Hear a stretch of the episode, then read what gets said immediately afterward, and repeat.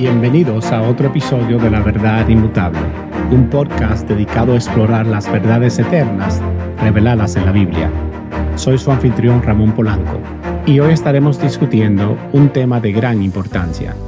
¿Cómo comienzo una relación con mi Creador? Esta pregunta es importante tanto para los nuevos creyentes como para los creyentes en general, porque tiene que ver con la comprensión de la naturaleza de Dios como una Trinidad compuesta por el Padre, el Hijo y el Espíritu Santo. Pero antes de entrar en el tema, tenemos que entender que solo puedo conocerle personalmente cuando he sido salvo.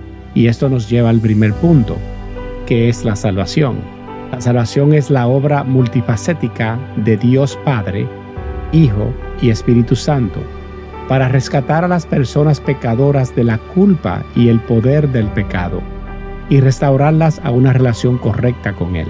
Esto lo logra Dios a través de la encarnación de su Hijo Jesús y su muerte vicaria y resurrección. La perfecta obediencia de Cristo y su sacrificio expiatorio proveen el fundamento definitivo para el perdón de pecados y la justificación por la fe, como detallada en Romanos capítulo 3 versículos 21 al 26. Aquellos que responden al Evangelio con sincero arrepentimiento y genuina fe en Jesucristo, por la gracia de Dios son declarados justos ante Él. El Espíritu Santo los regenera, los adopta como amados hijos en la familia de Dios y progresivamente los va santificando, renovando sus mentes y transformándolos según la imagen de Cristo. La salvación ocurre en nuestras vidas cuando nos damos cuenta de nuestra necesidad de Dios. Comenzamos admitiendo nuestra condición de pecadores, arrepintiéndonos y pidiéndole que entre a nuestros corazones para que sea la autoridad suprema en nuestras vidas. Ahora que hemos experimentado la salvación, podemos responder a la gran pregunta, ¿cómo comenzar una relación con Dios? Primero, abre tu corazón a Dios. Proverbios capítulo 23, versículo 12 dice, Entrégate a la instrucción, presta suma atención a las palabras de conocimiento. Al abrir tu corazón a Dios y permitir que su palabra, encontrada en las sagradas escrituras, guíe tu vida. Esto se fortalece leyendo la Biblia diariamente para conocer más el carácter de Dios y congregándote continuamente con otros creyentes. Segundo, orar a Dios.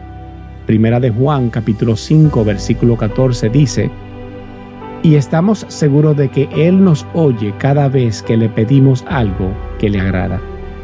Hay muchos motivos por cual orar y aquí hay algunos.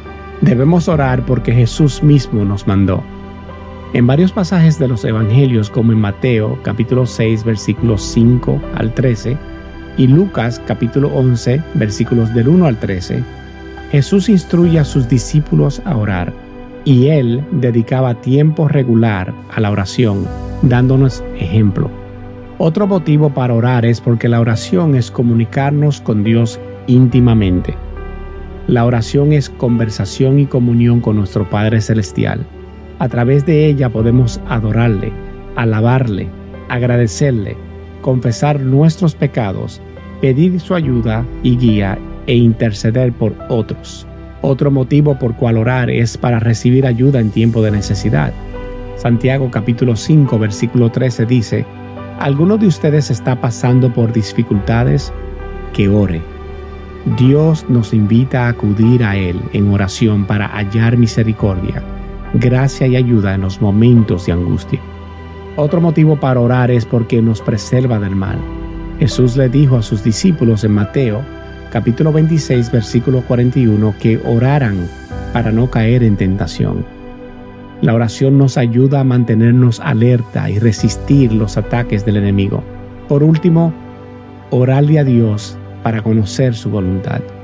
A través de la oración con fe y buscando la guía del Espíritu Santo, podemos conocer el plan y el propósito de Dios para nuestras vidas y a la misma vez recibir sabiduría para tomar decisiones.